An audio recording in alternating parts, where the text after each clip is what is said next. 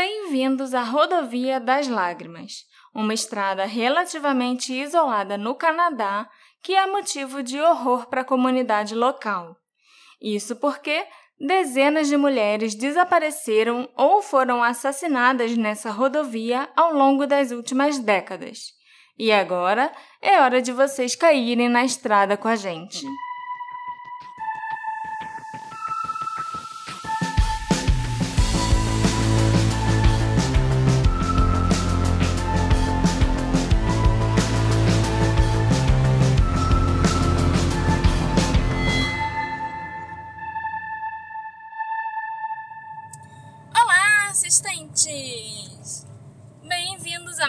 Episódio do Detetive do Sofá.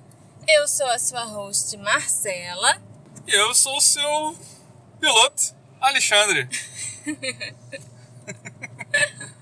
Porque, veja bem, é, uma coisa que a gente não falou na semana retrasada, a gente fez o episódio do Timothy Pizza. Timothy Pizza. Que foi escolhido pelos nossos apoiadores. O que a gente não falou, que, que agora é um plot twist, na verdade tiveram dois escolhidos, que a gente realmente fez uma votação e empatou.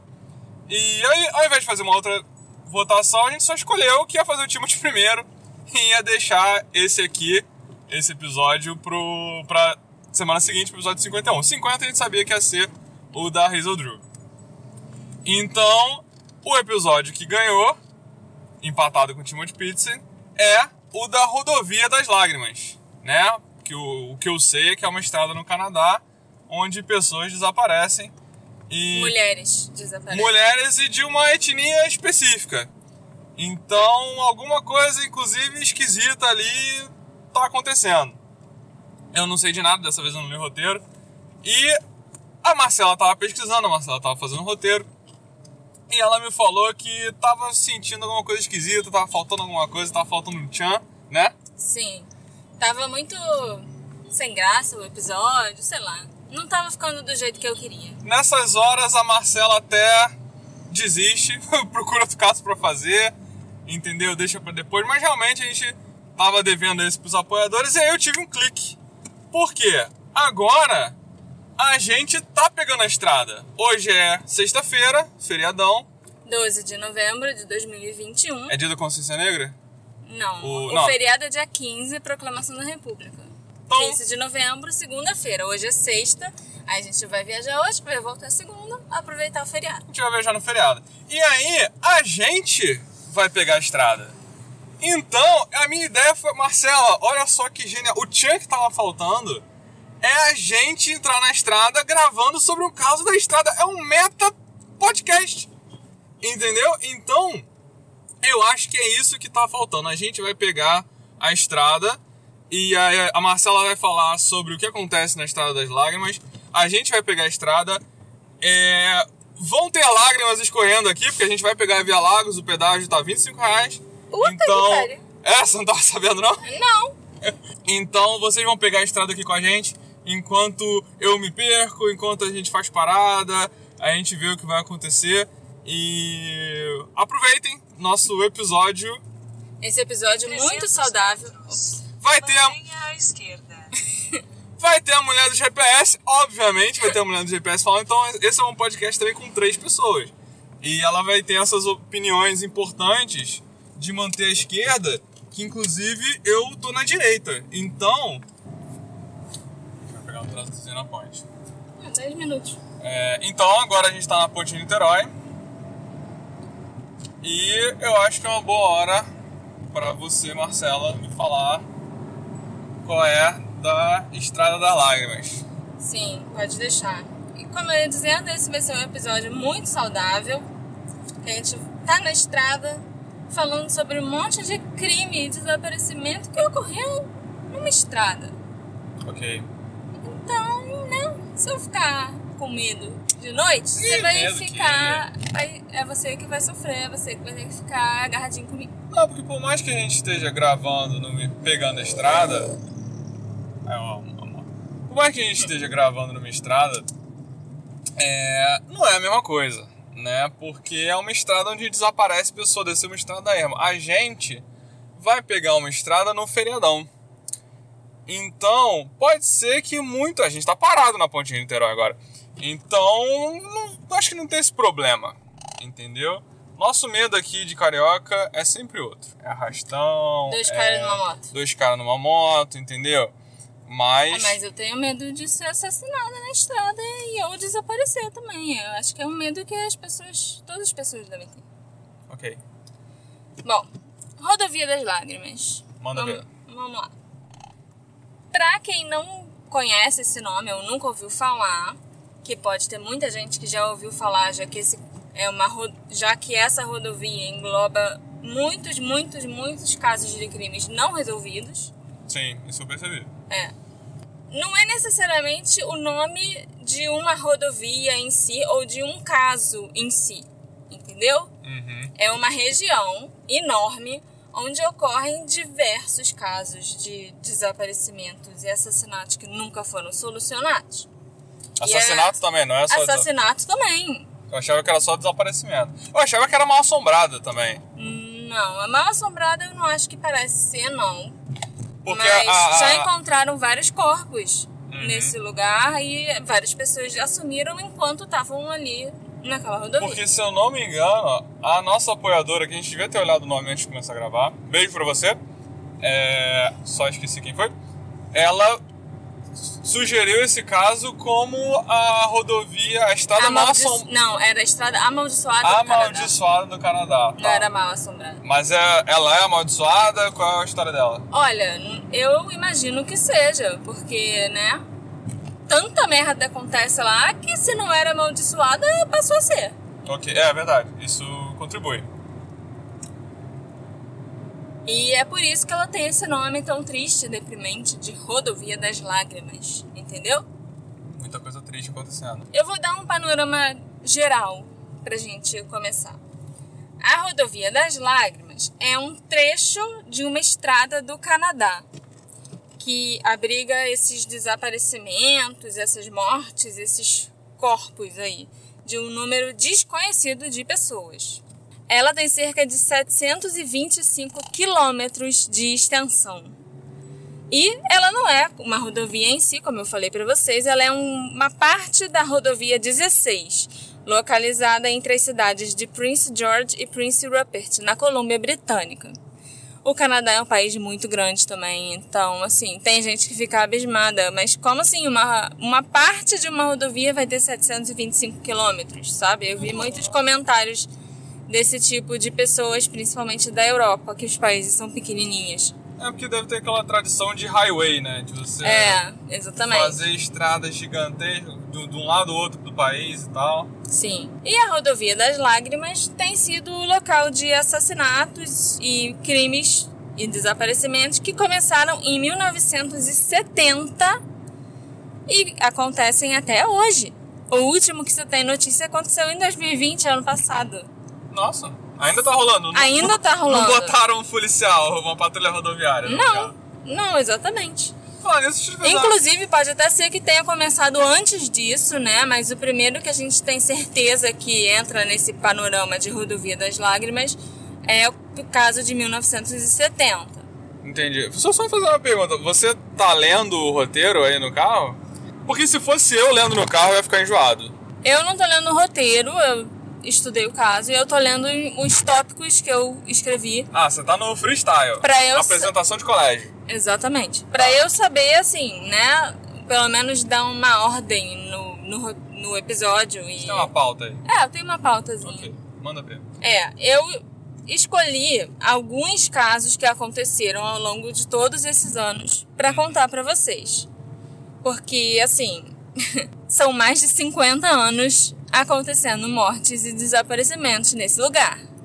Só se você entrar assim na página da Wikipedia, que é a mais básica que tem falando da Rodovia das Lágrimas, lá vão citar mais de 80 casos que aconteceram nesse, nessa Rodovia das Lágrimas. É, eu tentei. Eu não tenho como falar de 80 casos num episódio. Eu tentei olhar no YouTube pra ter uma noção do que eu esperar. Aí eu botei o primeiro vídeo que apareceu tinha uma hora e vinte. Eu não tenho tempo, eu preciso fazer minha mala. Então realmente tô sem saber nada. é muito diferente que ah, uma série de assassinatos que aconteceu nos anos 70 em alguma cidade, alguma regiãozinha específica, por exemplo. Que aí depois o serial killer que era responsável foi capturado e aí tudo voltou ao normal. Uhum. Não existe normal para esse lugar. Acho que o normal é exatamente esse monte de crime acontecer. Entendeu? Mas são crimes relacionados, são crimes São que crimes só acontecem lá. são crimes que só acontecem lá. A maioria deles é de pessoa acontece com mulheres que estão nessa área pedindo carona, por exemplo. Entendi. E o modus operandi como esses crimes acontecem sempre são bem parecidos, entende? Uhum. Pessoas sendo sequestradas na beira da estrada e depois sendo encontradas no numa floresta próxima. Eita. Sendo encontradas numa floresta próxima, estranguladas ou alguma coisa assim. Uhum. Então, assim, quando as pessoas são encontradas, você vê que o modus operandi foi bem parecido. E muitas pessoas simplesmente não são encontradas também. Você já comentou aqui, né? Esses casos que acontecem geralmente são com uma etnia específica. É, dos nativos, no caso. Isso. É porque nessa área existe um número muito, muito, muito alto de mulheres indígenas que moram por ali. Existem mais de 23 comunidades indígenas que passam por esses 725 quilômetros, entendeu? Dessa região. Então, o número de mulheres indígenas que são mortas nessa rodovia é muito, muito, muito alto. A grande maioria das mulheres que são vítimas desses crimes são, ah, são indígenas. Eu ia falar nativo-americanas. Óbvio que não, porque é Canaã. Sim, sim. E existe muito debate sobre, tipo, por que isso acontece? Por que que Há esses- 50 anos, né? É. Se fosse uma pessoa só, já. Farol, tem que ligar farol na estrada, gente. Mas porque se fosse uma. Uma pessoa só, 50 anos, ela já envelheceu. Não deve estar boa pra continuar caçando gente na estrada. Com certeza não. E assim, por, não só por que que esses crimes acontecem, mas por que que são sempre focados nessas mulheres indígenas, especificamente. E existem muitos fatores que contribuem para isso. A pobreza na região, nessa região toda, porque é uma área. Você falou no início, ah, deve ser uma área muito remota, e é mesmo. Só a, a maioria das pessoas que moram lá são as comunidades indígenas da região, que moram nas florestas que ficam perto da estrada principal, a rodovia 16. E lá tem muita pobreza, abuso de drogas, violência doméstica e uma desconexão com a cultura tradicional, sabe? Com o que está acontecendo fora da sua pequena comunidade indígena local. Estão bem fechados. São, são bem fechados. Infelizmente, existem muitos fatores lutando contra esses povos indígenas e contra as mulheres, especialmente. E uma das coisas mais interessantes quando a gente fala sobre a pobreza dessa região é que existem baixas taxas de propriedades de automóveis. É óbvio, né? Se a pessoa é pobre, não vai ser a prioridade dela comprar um carro. Era uma dúvida minha se, as se essas pessoas estavam sumindo, estavam sumindo a pé ou estavam sumindo de carro, já que é uma estrada. Não, as pessoas nunca somem de carro, elas só somem a pé. Entendi. Entendeu? Porque essas pessoas não têm como comprar carro. um carro. E o transporte público nessa área não existe. Ele não é nem escasso, ele simplesmente não existe. Então, o único jeito que as pessoas têm para se locomover, para viajar, por exemplo, se quiser visitar um parente, se quiser ir no médico, ou então até no dia a dia para ir para o trabalho, para ir para a escola, a única maneira é pedindo carona. E aí as pessoas ficam à mercê dos malucos que estiver passando de carro na estrada. Pode ser gente normal, gente boa, como a maioria deve ser, que vai dar uma carona e pronto. Mas também tem esses malucos, ou um maluco, ou alguns serial killers, sei lá, que quando dão carona acabam. Olha, Só pra avisar nossos ouvintes que isso não foi comigo, porque Não, foi com com o o caminhão. caminhão que tá do lado e cortou o cara que tá na pista do lado. Vai fazer parte desse episódio, entendeu? Se for minha culpa, é, eu vou falar. Mas se eu falar, também talvez corte na edição, vocês nem vão ficar sabendo. Então, segue o jogo. Segue o jogo. O que, que eu tava falando mesmo? Sobre. é, Ah. Não tem como saber se é um serial killer que tá. É, você fica à mercê de quem vai parar pra você, Uhum. entendeu? Você, a partir do momento que você entrou no carro da pessoa, ou você vai chegar, Chegar. no seu destino, ok, ou você vai se fuder. Sim, sim. E infelizmente a gente já tá careca de ler história por aí, de ver casos de crimes. Muito como em que, filme? Sim. Filme adolescente, aquele slasher assim, americano. De gente pegando carona e acaba morrendo, sendo sequestrado, é, acorda numa cabana sendo torturado e tal. Não coisas o motorista, é o carona. que é o criminoso, exatamente. E como essa área é muito isolada e ela é cercada, essa rodovia é cercada de florestas enormes, é muito fácil você esconder um corpo naquele lugar e ninguém achar. Ou então demorar muito pra achar. É uma, é uma mata fechada, é uma floresta, é neve, porque é Canadá, neve pra caramba. Ah, tem neve, sim, mas é uma floresta fechada, entendeu? Então tem bicho que também Então, embora. exatamente, tem muitos bichos que simplesmente acabam com os corpos. Eles são aqueles bichos necrófagos, sabe? Aham. Tem muitos animais necrófagos e carnívoros nessa região. Então, assim, eles moverem o corpo ou acabarem com o corpo e tal é muito fácil.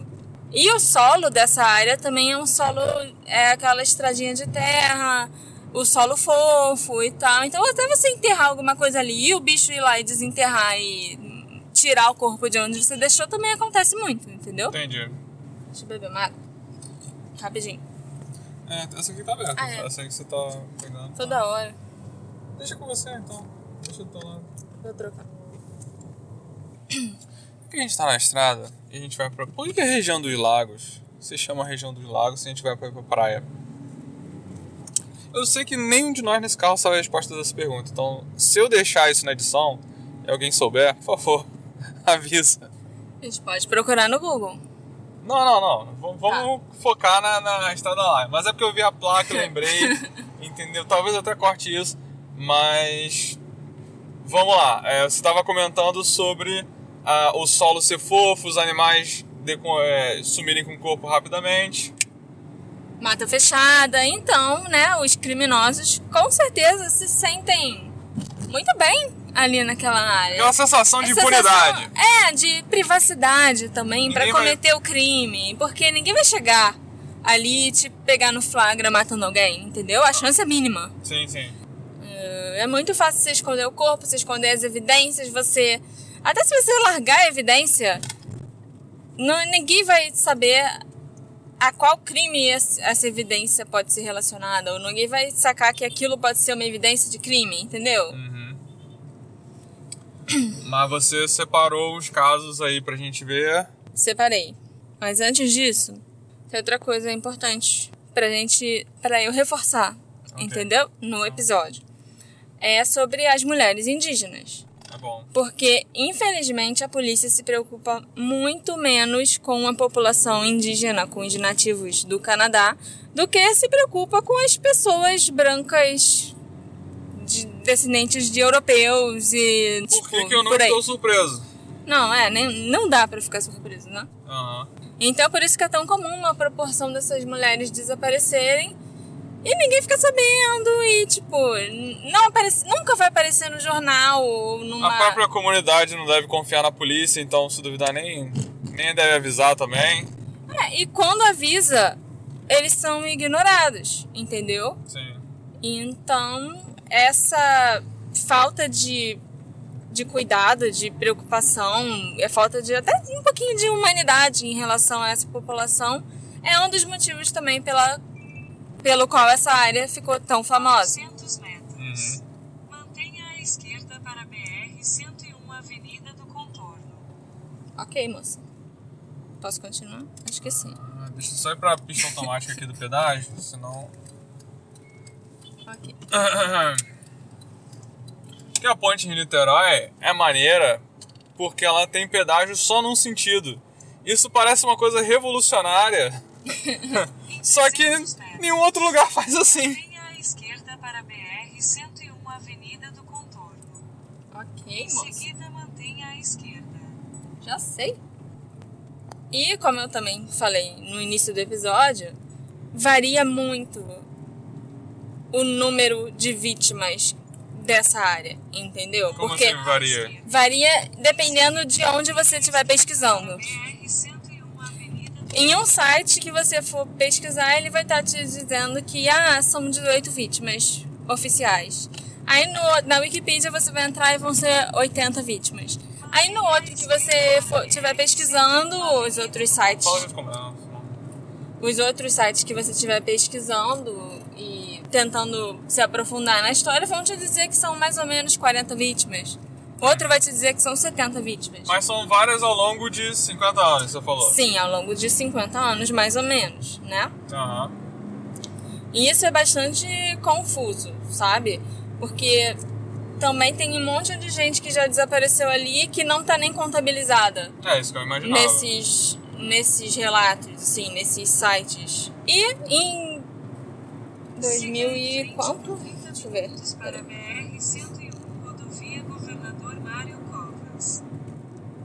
Em 2005, a Polícia Montada do Canadá lançou um projeto chamado IPANA, que era especificamente voltado para a área da Rodovia das Lágrimas e, tipo, para investigar esses casos que acontecem nessa região.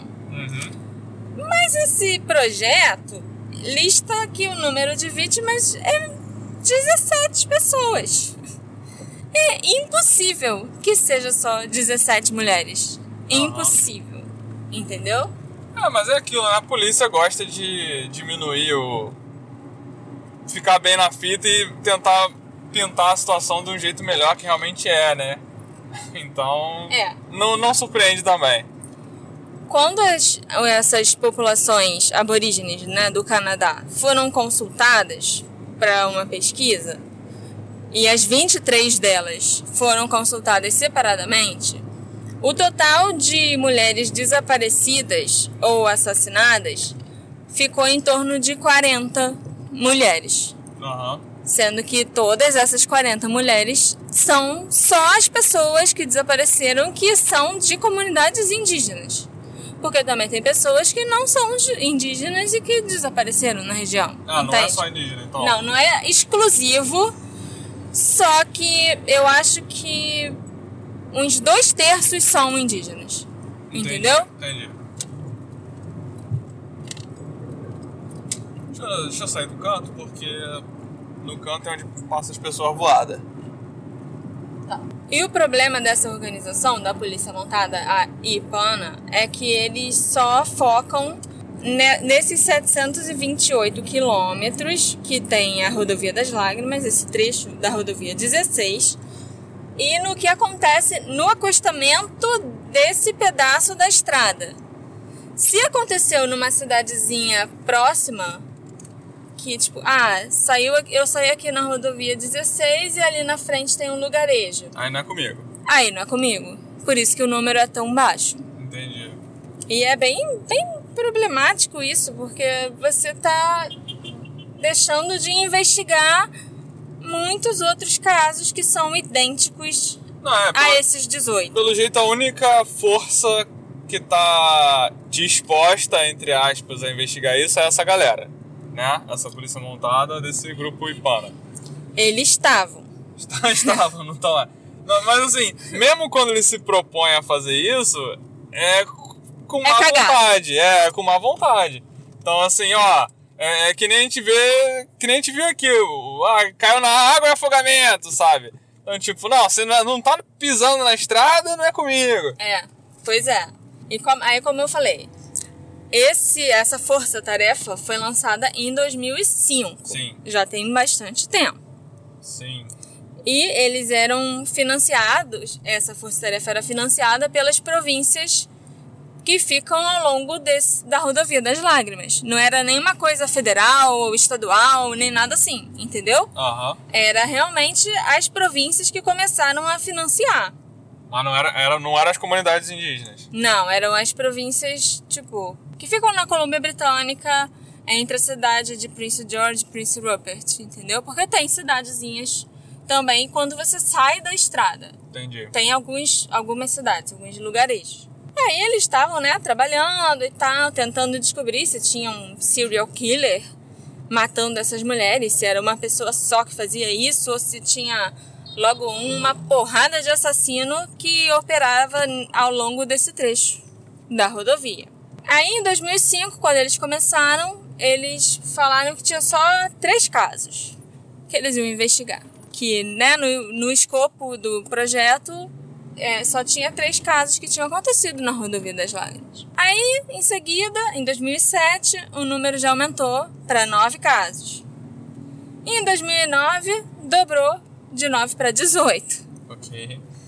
E o, tipo, o escopo geográfico que tinha começado só como um acostamento da rodovia e tal, essa coisa bem idiota, começou a se estender um pouquinho, entendeu?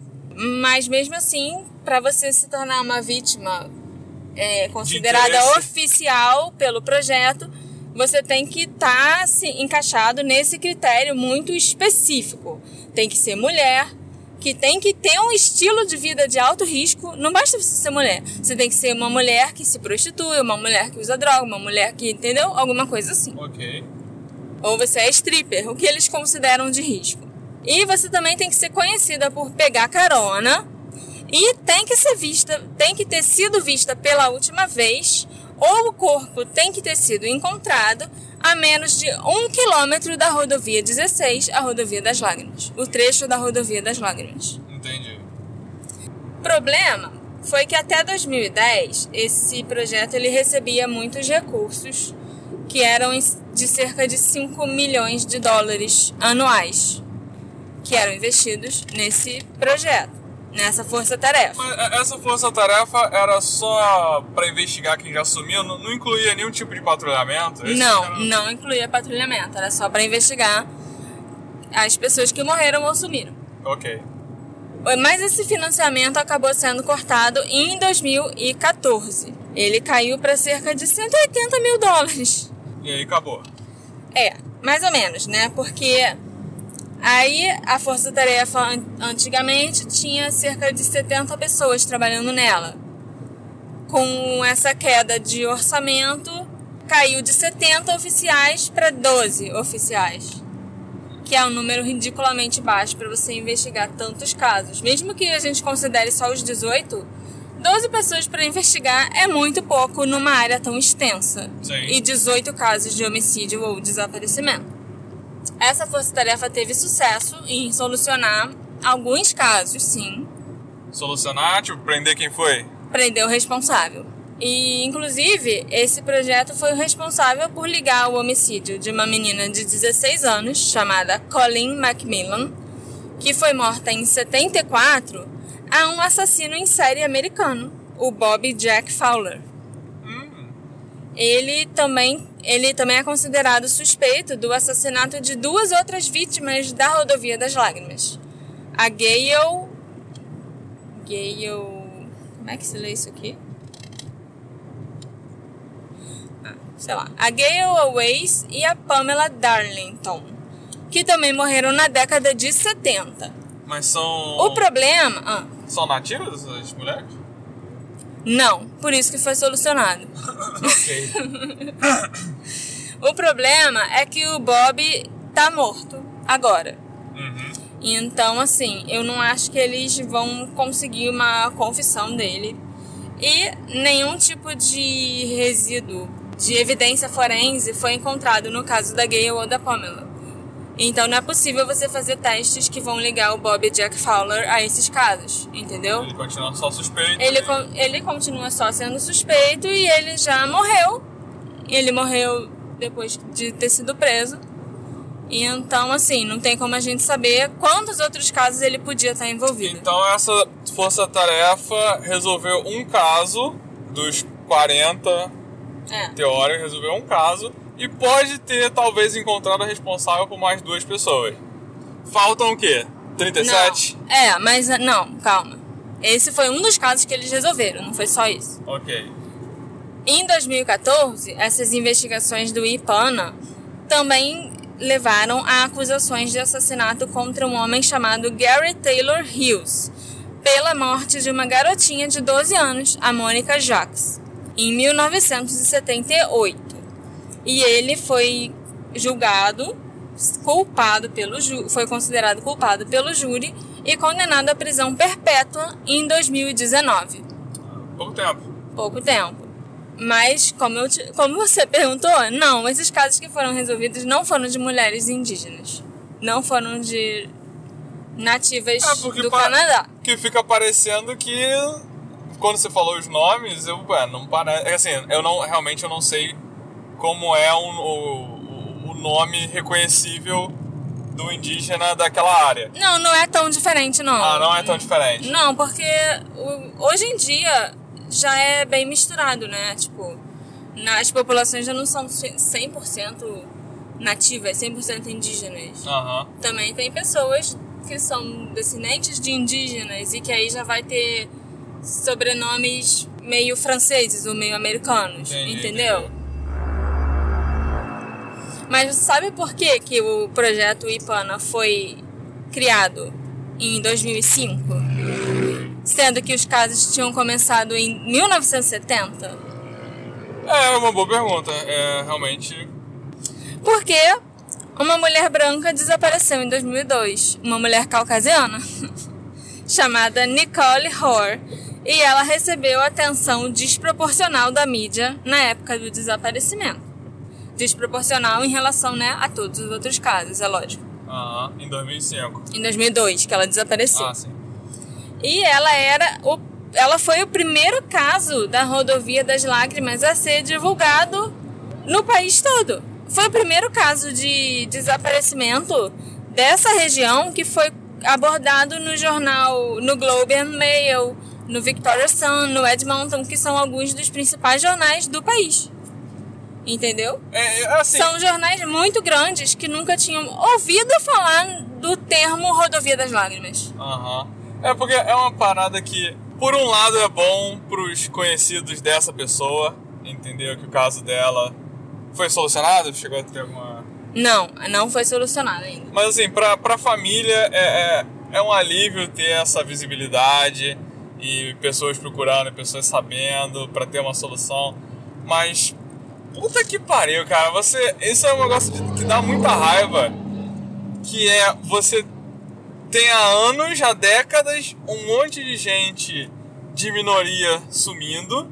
Que é, é isso, é um, é um caso. A rodovia das lágrimas, se você procurar, você fica sabendo rápido que é um caso em que pessoas, mulheres indígenas, somem.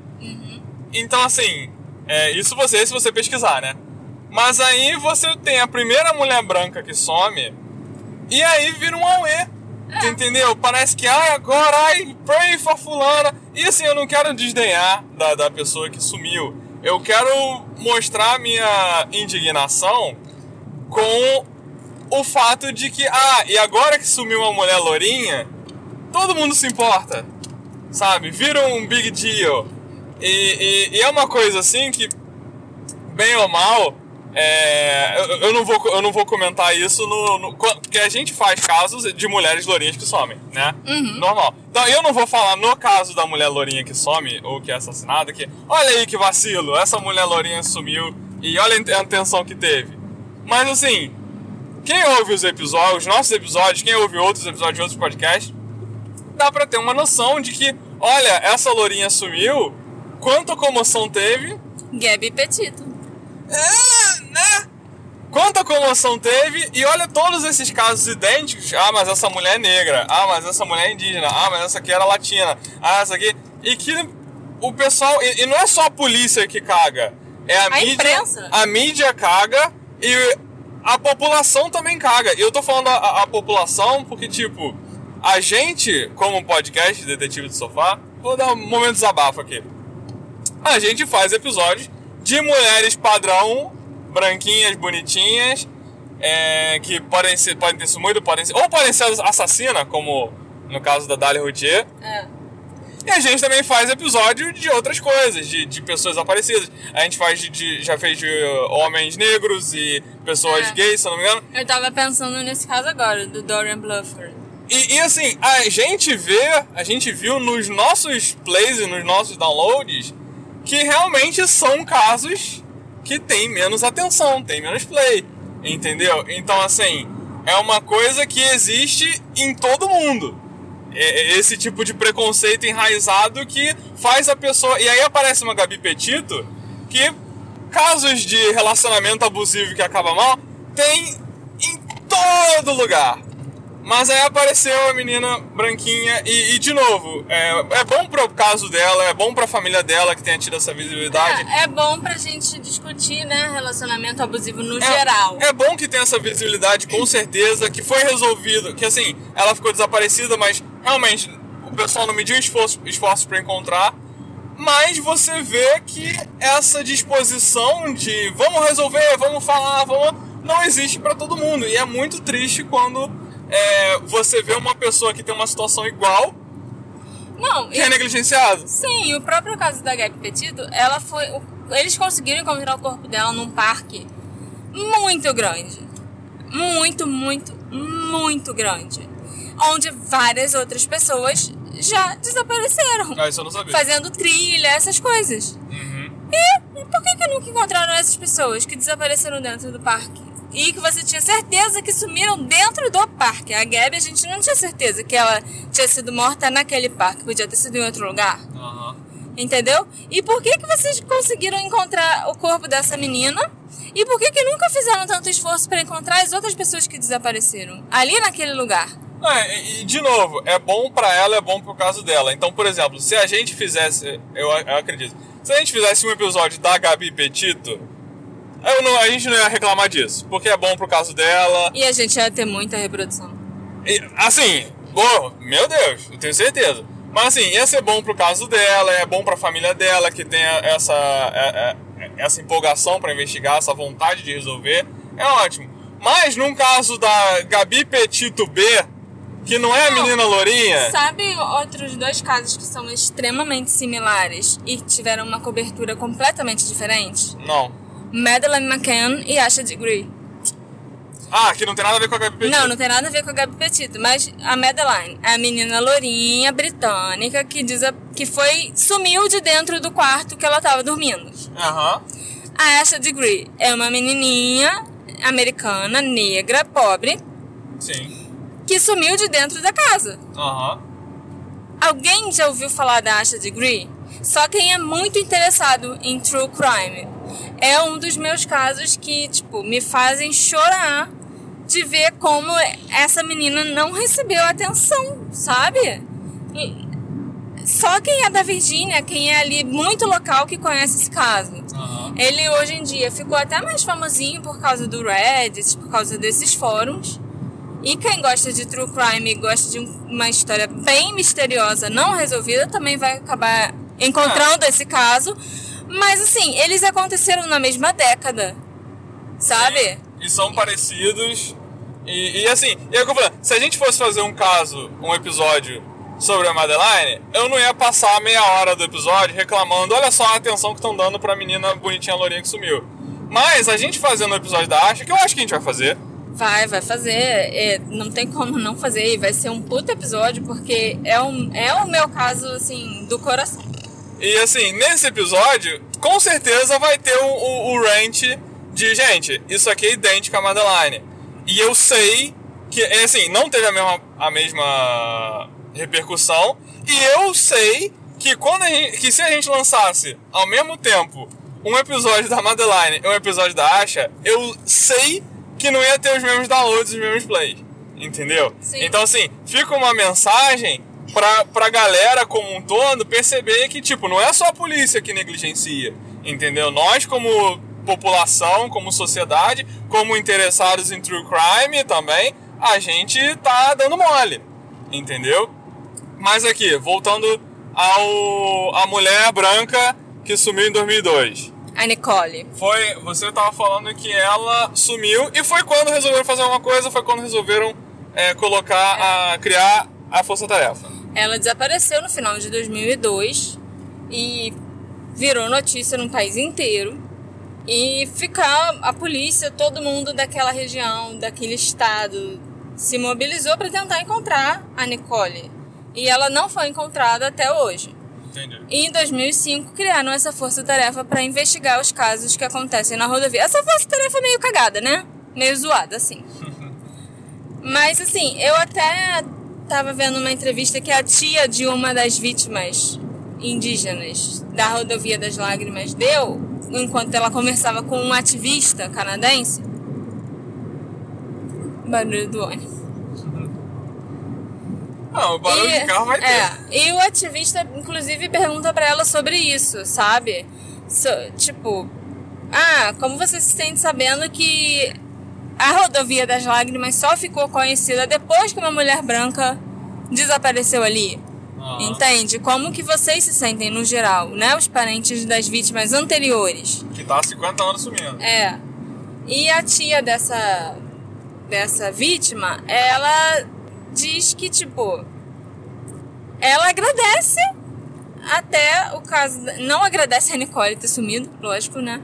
Mas assim, ela sabe que Se não a fosse isso. se não fosse a Nicole, a investiga é, tipo, a polícia nunca teria investido nessa investigação desses casos. Aham. A mídia nunca teria ouvido falar sobre a rodovia das lágrimas e sobre os desaparecimentos das mulheres nativo-canadenses, Ah. entende? E aí eu acho que as pessoas começaram a perceber que, tipo, puta merda, realmente. Muita gente já desapareceu naquele lugar que a gente nunca ouviu falar. E vamos fazer uma lista, sabe? Vamos não- começar a falar sobre o que acontece nessa região. E não é à toa que Entendeu? os casos que a Força Tarefa, mesmo cagada, tava predisposta a investigar, começaram a aumentar, né? Sim, e eles conseguiram resolver alguns casos. Então, acho que se tivesse rolado um esforço desde o início, quando alguém chega lá e fala: Olha só, minha, minha filha, minha sobrinha, minha amiga, sei lá, sumiu nesse, nesse local quando ela estava pedindo carona. Se a polícia não tivesse simplesmente ignorado, tem muitos desses casos que já podiam ter sido resolvidos desde lá nos anos 70. É, mas é, a polícia, assim, é, é padrão no nosso podcast. A gente é um podcast de crimes não solucionados. Então, é, é isso aí. É o que a gente tem pra trabalhar. É. Eu acho que a, a única polícia que eu, que eu me lembro de ter elogiado foi a do caso da Elisa Lam. Que eu lembro que eu conversei com um investigador naquele caso e eu pensei, nossa, esse cara é legal, esse cara se importa, esse cara fez um bom trabalho. Por mais que todo mundo ache que não é resolvido, mas Aham. é resolvido, entendeu? Aham. Naquela, naquela altura, ninguém achava. É.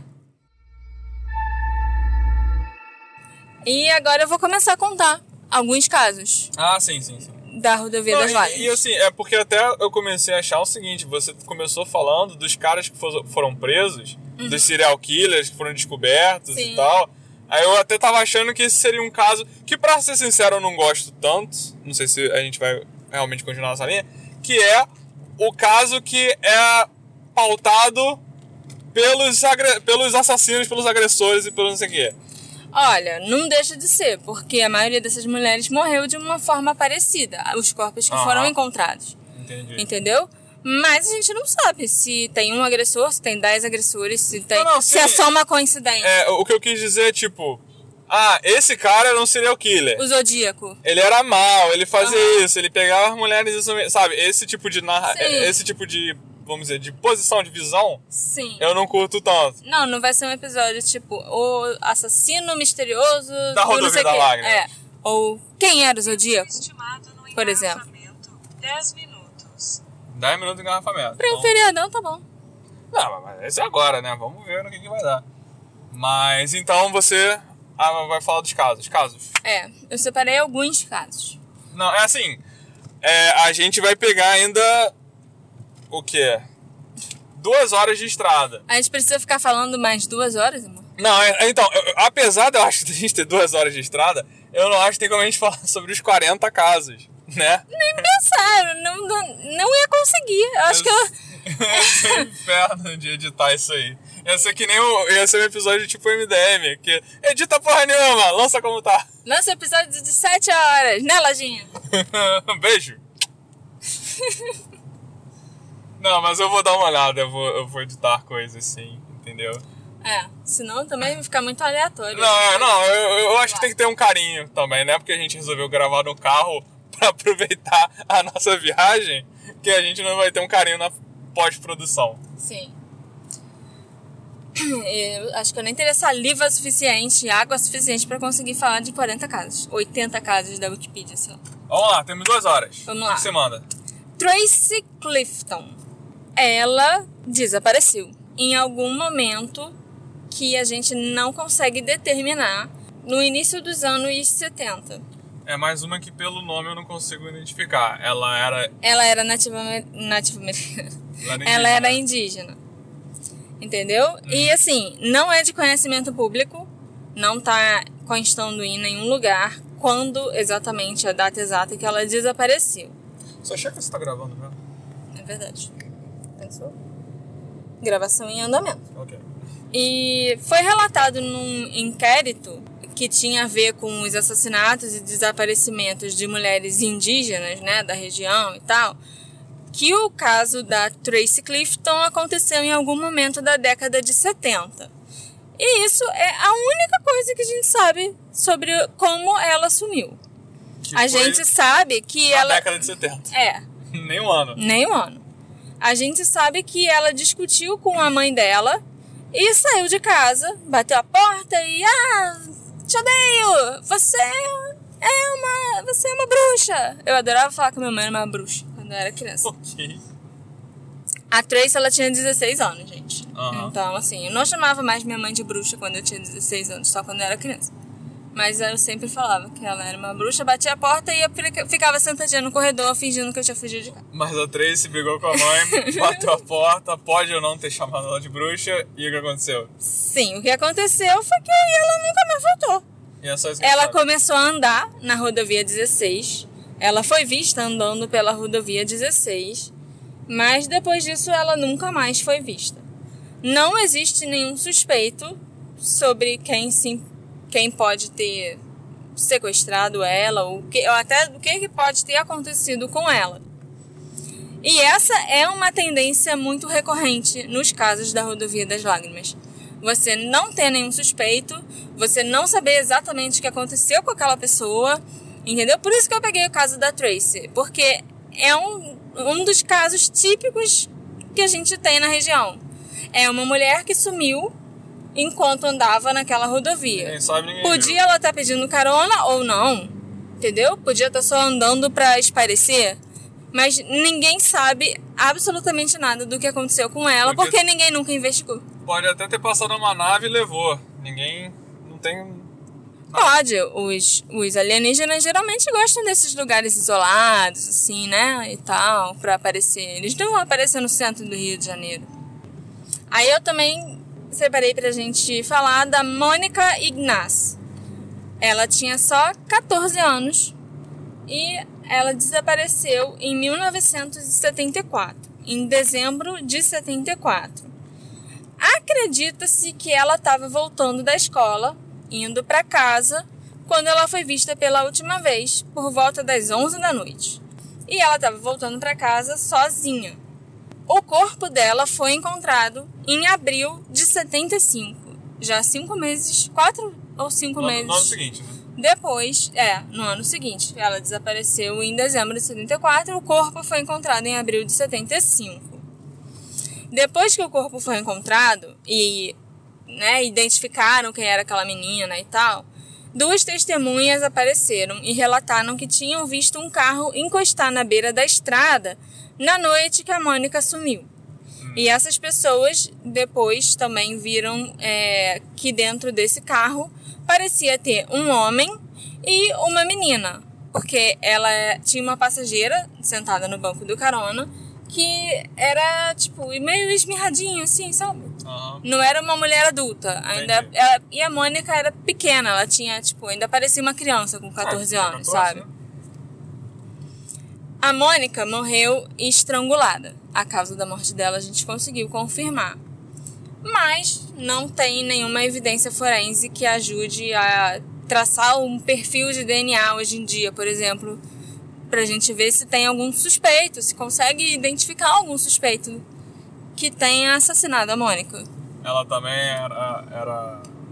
Só pra eu saber, ela também era indígena. Ela também era indígena. Então a polícia também nem guardou nada, não deve ter ficado com nada. Não, não guardou nada. Mas pelo menos a família dela teve um tipo de, né, resolução. Achou Porque achou o corpo e ficou sabendo o que, que tinha acontecido com ela. Ficou sabendo que ela foi assassinada, que, ela ruim. foi estrangulada. é ruim, mas tá, na, tá melhor do que uma galera que não tem ideia do que aconteceu, né? Exatamente. Aí, agora eu vou pular para os anos 90. A gente vai para 1994. E vamos falar sobre a Ramona Wilson. A Ramona estava na estrada pegando carona para ir para outra cidade, onde ela ia encontrar os amigos e num baile. Acho que nos- 2 quilômetros. Mantenha a direita para BR-101, rodovia Governador Mário Covas. devia estar. ela tinha 16 anos, então ela devia estar muito animada. E era o primeiro baile que ela ia participar. Porque ela estudava em casa, na comunidade dela. Ela também, a Ramona também era indígena. Então, assim, ela tinha feito outros amigos e tal, enquanto ela ia na cidade. Esses amigos convidaram a Ramona para ir no baile da escola deles. E era o primeiro baile na vida da Ramona. E ela tava muito animada, porque ela ia socializar com outros adolescentes, ia conhecer gente diferente e tal. Mas ela foi pegar carona na estrada e provavelmente quem deu carona pra ela era algum maluco que matou a Ramona. E ela nunca mais foi vista. Ela, os restos mortais dela foram encontrados um ano depois do desaparecimento. E o que é meio creepy desse caso é que tinham vários itens da Ramona que pertenciam a ela que estavam organizados numa pilhazinha de coisas que estava perto do corpo, entendeu? Deixaram a Ramona lá, o corpo dela nesse recanto assim da floresta, mas não deixaram só o corpo jogado. Pegaram tudo que estava com ela e fizeram uma pilha e deixaram do lado do corpo organizadinho. Ah, e também não tava se importando se encontrasse ela ou não, pelo jeito, né? Não, é. E ela também morreu estrangulada, a Ramona. E além dessa pilha dos objetos pessoais da Ramona, também tinham alguns outros objetos por perto. Tipo um pedaço de corda que estava meio enterrado, que provavelmente foi a corda usada para estrangular a Ramona. E também tinham alguns laços de nylon, sabe? Umas fitas de nylon entrelaçados que estavam perto dela, que também acham que pode ter sido para amarrar a Ramona em algum momento, Aham. entendeu?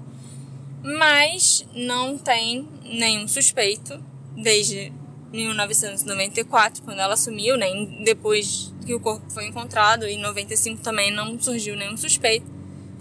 E o assassinato da Ramona também tá aí sem solução até hoje. E nos anos 90 já dava pra você fazer uma investigação melhorzinha. É, 94 eu- já quando- quando tinha, né? que- Já tinha surgido o DNA, já tinha essas outras coisas. Quando você falou que ah, acharam a corda que provavelmente foi usada pra estrangular. Eu pensei, acho que nessa altura dá pra ter certeza se foi aquela corda ou não que achou. Que dá. Dava, dava sim. Não sei por que que não tem, Não tem certeza, certeza. entendeu? Se Pelas foi marcas no pescoço, pela marca na Pois é. mão. Falta interesse. Sim, é. Agora eu vou falar de um caso já de 2006. Da Katrina. Katrina Servik Ugur. É um nome muito comprido, muito difícil de falar, gente. Eu não sei Parece- se eu tô falando certo não. Essa não era indígena. É, parece russo, parece uma coisa meio. É uma coisa meio leste europeu, Isso. né? Ela tinha 14 anos. As vítimas, no geral, da Rodovia das Lágrimas variavam. A mais nova delas tinha 12 anos. É, aquela que o assassinato foi solucionado, né? Que o cara foi preso agora condenado em 2019. O assassinato aconteceu lá nos anos 70. Eu esqueci o nome dela, depois eu, eu vejo aqui. A mais nova tinha 12 anos e a mais velha tinha 38 ou 39. Entendeu? média, então a, mé- a média Era adolescente. tinham muitas adolescentes de 14, 16 anos, assim, e também tinham mulheres adultas na faixa dos 30, 30 e poucos. Nos 20 e poucos, assim, não tinha muita gente, não. Uhum. Então era alguém que focava em adolescente, com certeza, e tinha alguém que já focava na galera da minha idade. E em 2006, a Katrina desapareceu. Ela desapareceu em fevereiro, quando ela estava indo no shopping.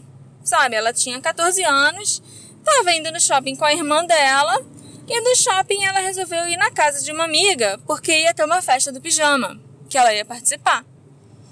E aí, quando ela estava indo para essa festa do pijama, ela foi vista, inclusive, caminhando para o norte, na direção norte dessa rodovia 16, lógico, a rodovia das lágrimas. E tem uma vigilância, uma tem uma imagem dela que foi capturada por uma câmera de vigilância de uma lojinha de um quiosquezinho assim de beira Aham. de estrada que tava tipo mostrando ela andando e tal, indo realmente na direção da casa da amiga dela. Essa é a última imagem dela. É a última imagem dela. E depois disso, ela desapareceu. Os, o corpo dela foi encontrado e nem demorou tanto, foi encontrado tipo alguns dias depois do desaparecimento dela. Eu acho que facilitou ter uma imagem do local onde ela estava passando pela última vez antes de morrer, porque aí você já tem como determinar melhor em qual área ela pode ter sumido. Foi a partir desse ponto Uhum. entre esse ponto aqui e a casa da amiga. Então você já consegue ter uma área menor para você procurar a pessoa, né? Uhum. E aí o corpo da Katrina foi encontrado. E não, eu não sei assim exatamente como que ela morreu. Não sei se ela foi estrangulada igual as outras mulheres. Não tem detalhes? Não tem detalhes. O que foi relatado é que ela foi vista entrando numa van preta. Se ela foi coagida a entrar ou se ela estava pegando carona para chegar mais rápido na casa da amiga, a gente não sabe. Mas tinha uma van preta envolvida nesse caso de 2006 da Katrina. Aham. Deixa eu beber uma água. Estou com a boca assim.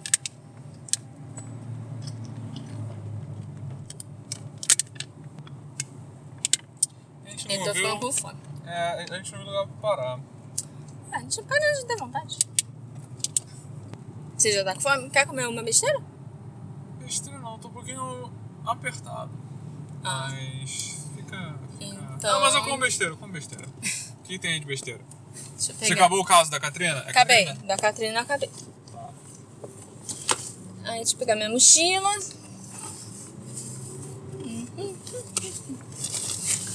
E minha sacola de besteiras. Tem muita coisa. Tem Ah. três barras de chocolate. Porra. Não, eu queria algo salgado. Ah, tem um pacote de M&M, tem amendoim. Tem biscoitinhos Alme- da Piraquê. Amendoim eu gosto, mas me dá espinha. Começar a viagem cheia de espinha. Tem um biscoito de água e sal, tem um biscoito Bom. de pizza, tem um Bom. biscoito de gergelim, tem um biscoito de presuntinho, tem um biscoito de queijo. Acho que o de qual de pizza? O pizza que da Piraquê. Piraquê podia patrocinar Que o nosso podcast. É, são as embalagenzinhas Alô, esse podcast que a gente tá de viagem, entendeu? Da Piraquê. podia ser patrocinado por qualquer marca de carro. Verdade Por também. qualquer. Pela Ponte Rio Niterói. pela, pela concessionária da ponte. Pela concessionária da, da, da estrada que a gente tá agora. É pequenininho esse. esse... Ok, é um tamanho bom. Pra não. É um pacotinho pra criança, pra lanchinho de criança.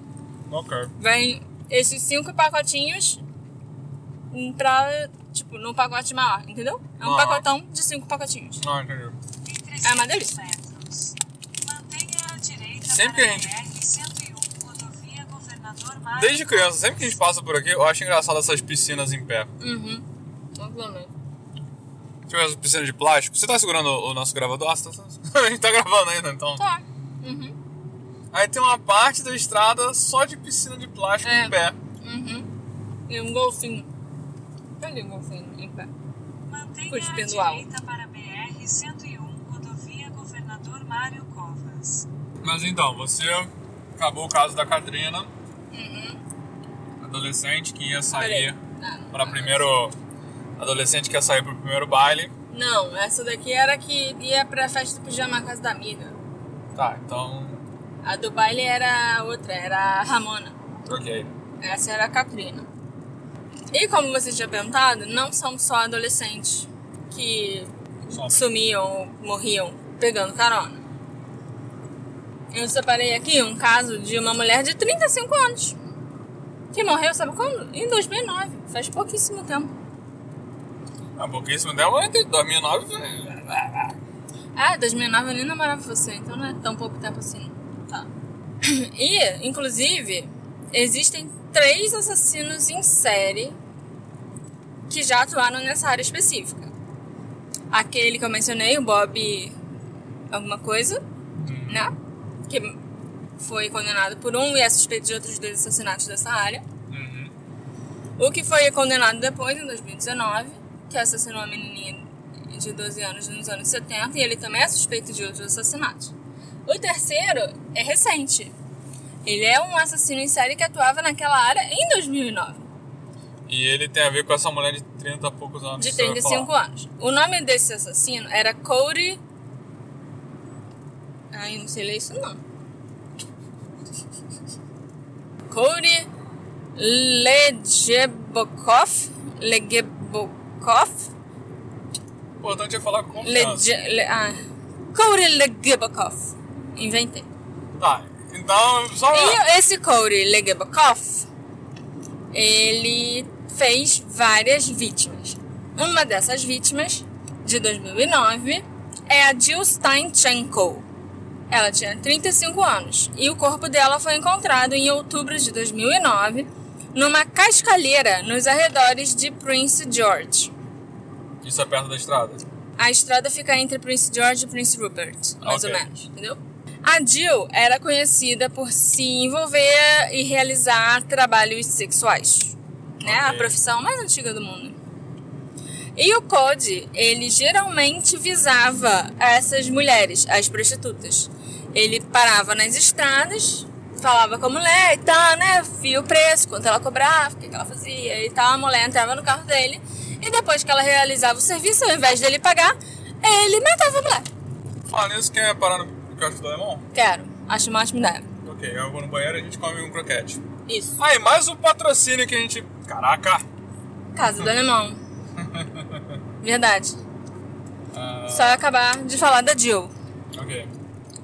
E o Code tinha esse hábito de né, não pagar pelos serviços prestados pelas profissionais do sexo, e sim assassinar elas pra não ter que pagar.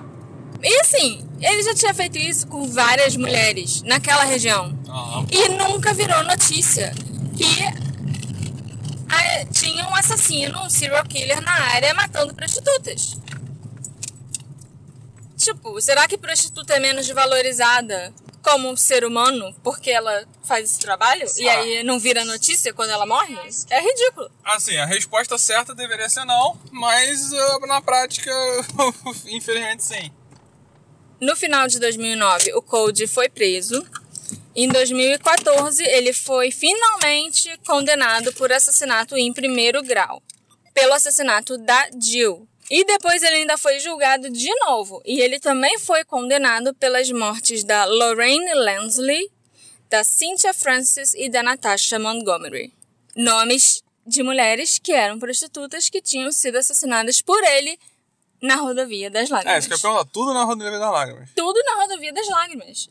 É ridículo. E sabe o que é é pior? Quando ele foi preso, em 2009, ele tinha. O Code tinha só 20 anos. Cara passou o rodo com 20 anos. É. Ele já tinha matado pelo menos quatro mulheres que a gente sabe que ele foi condenado por ter matado, com 20 anos. Então, assim, se ele não tivesse sido pego, ele ainda ia continuar fazendo isso por. Ele ainda tinha muito tempo de vida antes de ser preso pra continuar matando um Pra monte de prostituta. E isso são as mulheres que a gente sabe que ele matou, que a gente tem certeza que ele matou. Porque ainda deve ter muito mais, sinceramente. Uhum. E agora a gente faz uma pausa pra comer. Comer croquete no alemão, já desliguei o carro. Deixa eu só. Deixa eu pausar a gravação.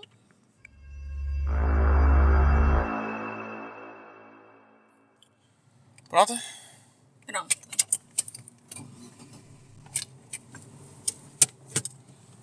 Então, você tava me falando do serial killer Bob alguma coisa.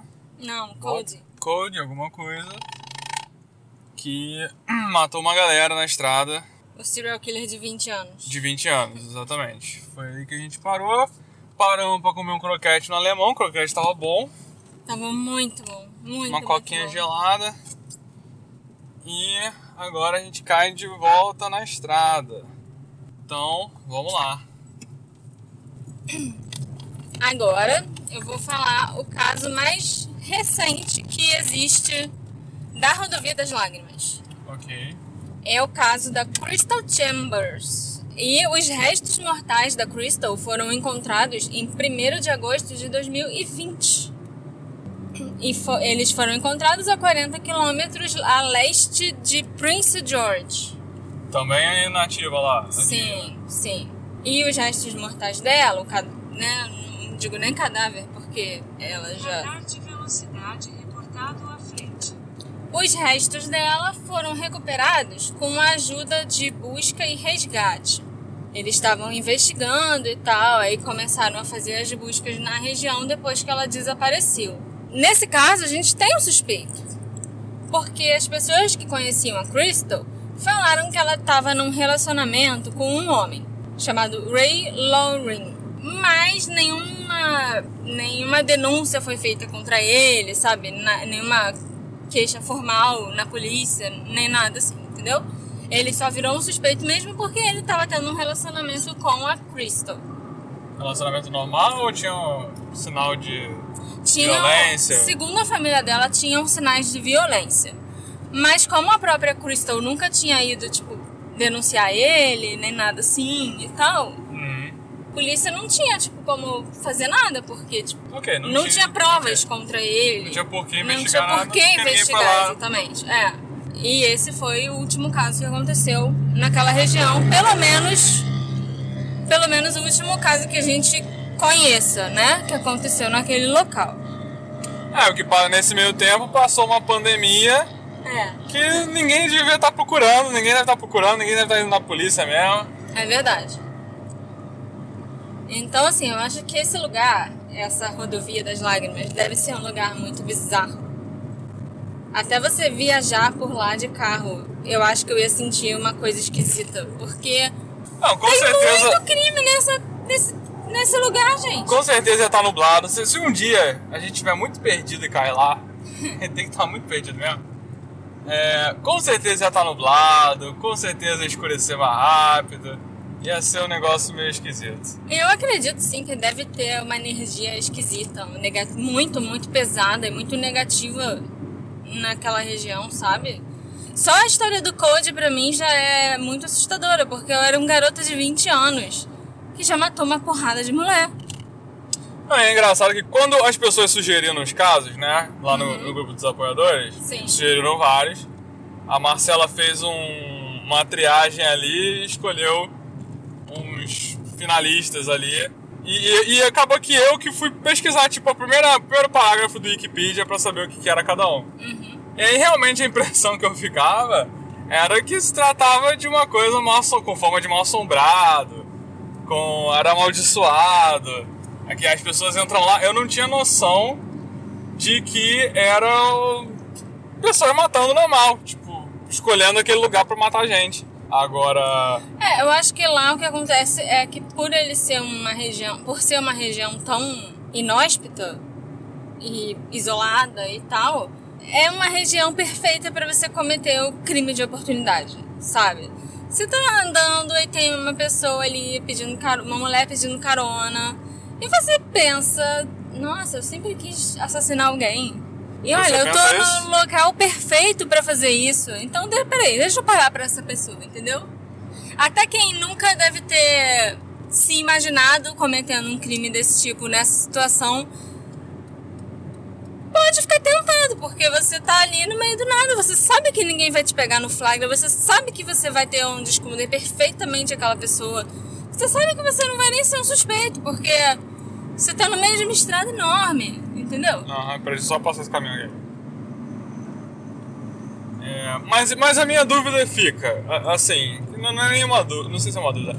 É, no final, realmente, a grande maioria das vítimas da estrada, entre aspas, são indígenas. Mas, minha dúvida e algo que eu, que eu queria raciocinar. Será que a maior, maior número de vítimas é indígena? Porque é uma área meio erma com muitos indígenas, que é a galera que vai andar a pé ali, Sim. ou realmente é um pessoal, ou, ou- ou realmente os indígenas ali são perseguidos, entendeu? Ou se são coisas indissociáveis. É, o- tanto é uma minoria que sempre vai ser perseguida por ser uma minoria, ou é porque é uma galera que tá ali dando mole porque vive ali em volta e, e- e não tem veículo, não tem acesso a veículo, realmente tem que andar a pé ali e vão ser as pessoas que vão estar mais vulneráveis nessa estrada, entendeu? Isso que eu, eu Eu acho que são coisas indissociáveis. Porque essa galera mora ali naquela área. E eles são muito isolados, assim, dentro da própria comunidade, sabe? E eles Os são muito mais. É. E eles são. Os índios são muito mais vulneráveis. Porque eles. Exatamente, eles não têm carro, eles precisam se locomover, tem que pedir carona. E eles ficam muito fechados ali dentro do próprio mundinho deles, sabe? Então, quando eles saem, a chance de acontecer algo com eles na região que eles moram é muito maior. E como tem muito mais. Tem 23 comunidades indígenas naquela região. Tem muito mais indígena vivendo naquela área do que canadense. Então, a chance de acontecer algum crime com uma mulher indígena é muito maior do que de acontecer com uma mulher canadense, sei lá, ou até de, outra, de outro país, ou uma coisa assim. ah, Então, assim, eles são mais vulneráveis, a chance é maior, mas não precisava ter esse descaso todo. É, era, era o meu Entendeu? próximo ponto. Mas Esse quando é o- acontece. Quando acontece, ninguém liga, ninguém se importa, porque é uma minoria esquecida e largada. A gente acha que, nossa, o Canadá deve ser um país foda, um país super, assim, evoluído, super pra frente. Povo educado. Povo educado. Eles são, eles, tipo, abraçam pessoas de todos os países. E a gente- de- e a gente e os gays, e, é, tipo, E a todo gente mundo é compara em relação aos Estados Unidos, que é ali perto, que é uma loucura de gente É. maluca e, e preconceituosa. Mas não é exatamente assim, porque dentro do próprio Canadá ainda existem muitos lugares como esse, como a Rodovia das Lágrimas, onde existem os nativos realmente, sabe? Os primeiros povos que estavam ali. E essas pessoas sofrem muito preconceito ainda. Sofrem muito descaso, sofrem muito com, sabe? É, o Estado não liga, né? A pessoa Não. some e o Estado não, O não Estado não liga. dá a mínima, entendeu? E aí quando sumiu a primeira moça, de novo, a primeira moça lourinha, é, aí tocou o Ebu. Aí era uma força-tarefa com 5 Cria-se milhões uma- de dólares Cria-se uma 70 pessoas. força-tarefa, nossa, que absurdo, vocês sabiam. Aí, e, e que, bem ou mal, caraca, eu fiquei atrás de outro caminhão. Bem ou mal, serve pra. se- Serviu pra trazer uma luz, tanto que a gente tá falando isso aqui agora, por causa. Provavelmente por causa dessa mulher que sumiu em 2005. Mas é, é triste, né? Você. Toda uma comunidade vendo pessoas sumirem o tempo todo. é- Sim, e assim, não fizeram nem o básico pra tentar ajudar aquelas pessoas, pra tentar reduzir o número de assassinatos Tipo, e bota uma desaparecimentos da região. patrulhinha. Bota a câmera, tipo, deixa câmeras de segurança monitorando a rodovia. E o Canadá não é um país pobre. O Canadá é um país rico, é um país de primeiro mundo, entende? Então, assim, não vai me dizer que é um problema financeiro, que ah, a gente não tem condições de botar as umas câmeras de segurança aqui nessas, ao longo das estradas. A gente não tem como financiar que tenha um transporte público naquela área. A gente bota um ônibus. Para ficar circulando naquela rodovia, naqueles entre alguns pontos daquela rodovia, que as pessoas não vão mais precisar ficar dependendo de carona, de estranhos. Sim. Entendeu? E assim, eu acho que isso é um mínimo do a coisa mais básica que devia ser feita para proteger essas mulheres. Sabe, desde os anos 70 continua largado como era antes. Aí assim, ganha, aí assim é fácil, ganhar fama de amaldiçoado, sabe? que eu olhei a primeira vista, olhei o primeiro para, ah, é amaldiçoado. Pode ser ET, pode ser qualquer coisa. A Marcela não, sumiu, era tudo profissões vulneráveis, tinha, tinha esse serial killer, tinha esse serial killer, tinha esse. Então, assim, é, é um lugar, é só um buraco negro na, é. onde o Estado tá cagando e não chega eu, achava, eu sabia que esse caso, por mais que a gente tá aqui resolveu gravar de um jeito descontraído porque tava viajando, eu até sabia que esse caso ia ter um, vamos dizer assim, um tom mais pesado do que o que a gente tá fazendo tratando aqui. Mas é triste, sabe? É realmente.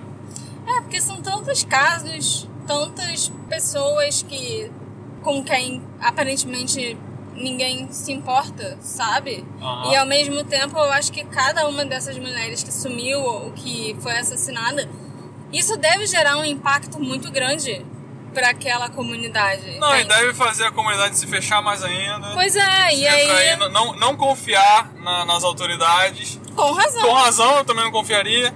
O Estado, nem no Canadá, que eu achava que era um dos melhores países do mundo, que eles conseguem se importar com as minorias também, sabe? Eles não tentam nem fazer alguma coisa para ajudar é. essa minoria, para ajudar essas pessoas, para patrulhar essa, essa rodovia, para fazer alguma coisa para acabar com essa é, porque realmente com essa quantidade absurda de crimes que acontecem botar câmera botar uma patrulha botar não sei o que eu não entendo muito de orçamento mas seria mais barato do que uma força-tarefa que 5 milhões por Você ano. Prevenir, que eu entendo, já assumiu 50 anos de pessoa, tem que investigar, tem que gastar dinheiro.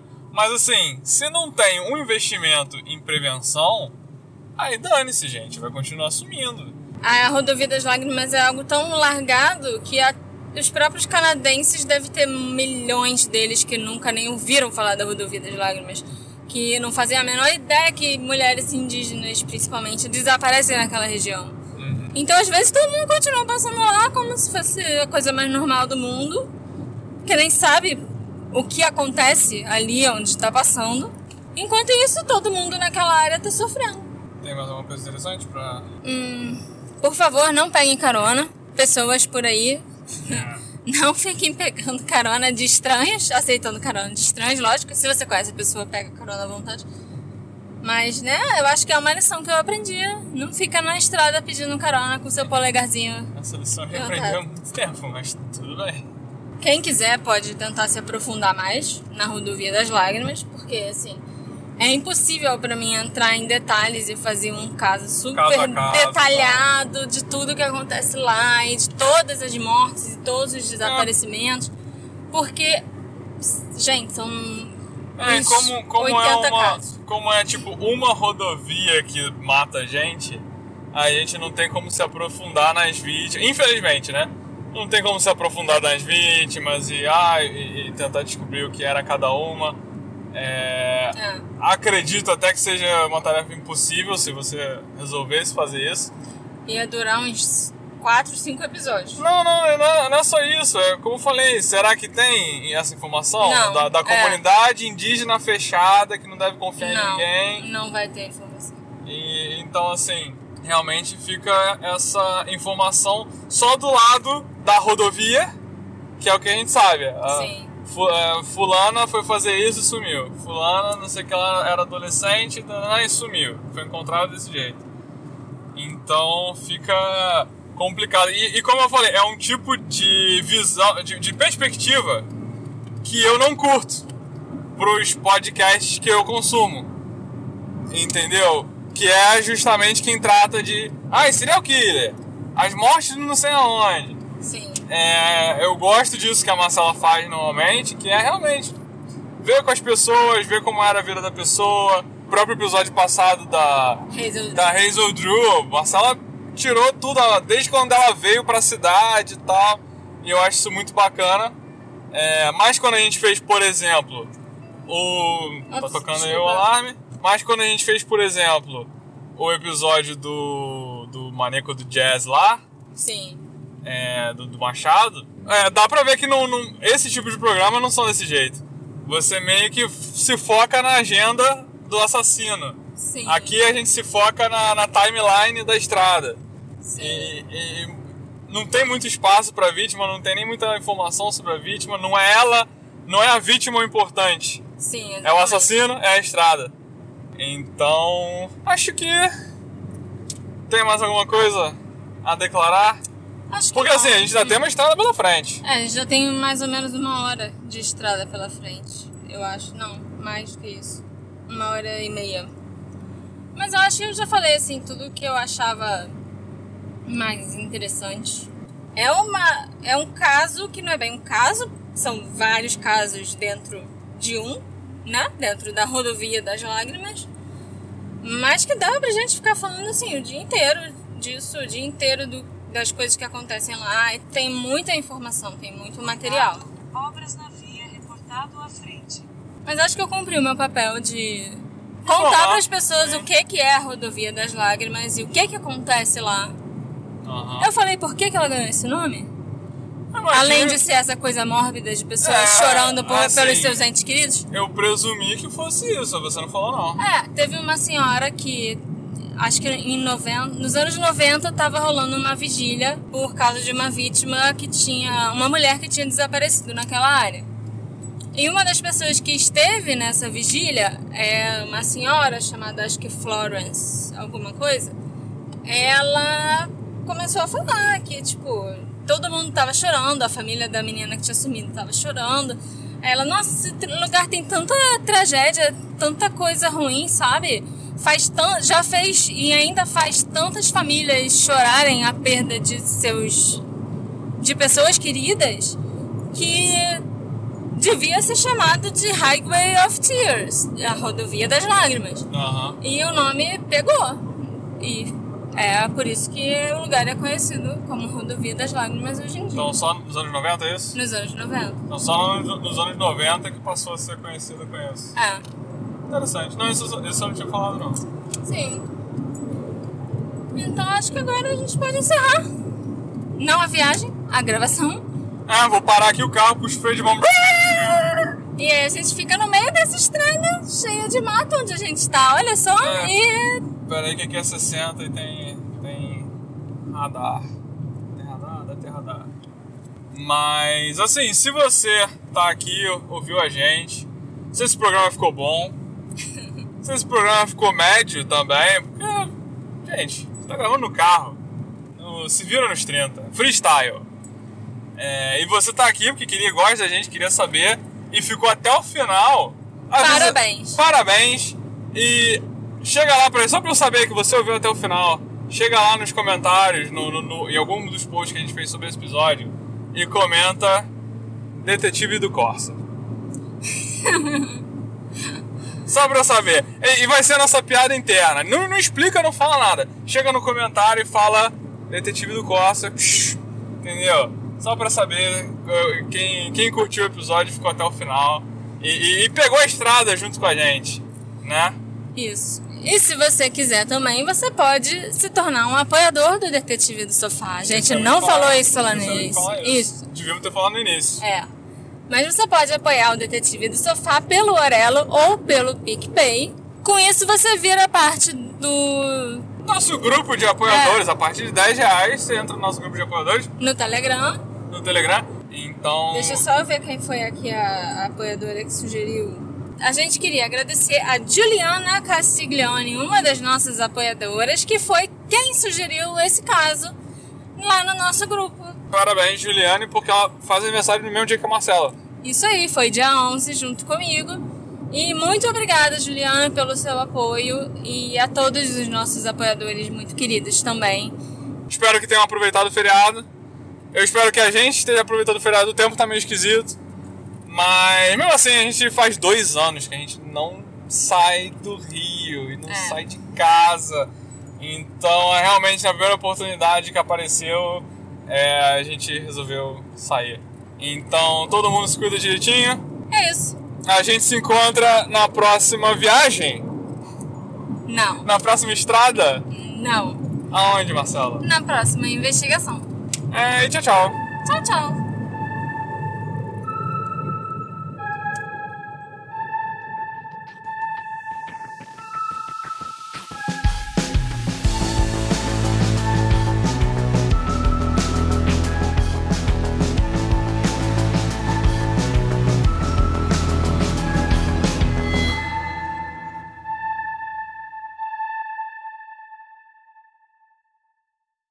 Hey, você se interessa por crimes reais, serial killers, coisas macabras e tem um senso de humor um tanto quanto sórdido? Se sim, você não está sozinho. Se você precisa de um lugar recheado de pessoas como você, venha conhecer o podcast Pátria Amada Criminal. Todas as semanas tentamos entender o pior da humanidade. Nesse processo, a gente ri, chora, fica brava, fofoca, porque afinal de contas é assim que a gente fala quando está entre amigos. Suas novas melhores amigas trevosas estão aqui no Pátria Amada Criminal.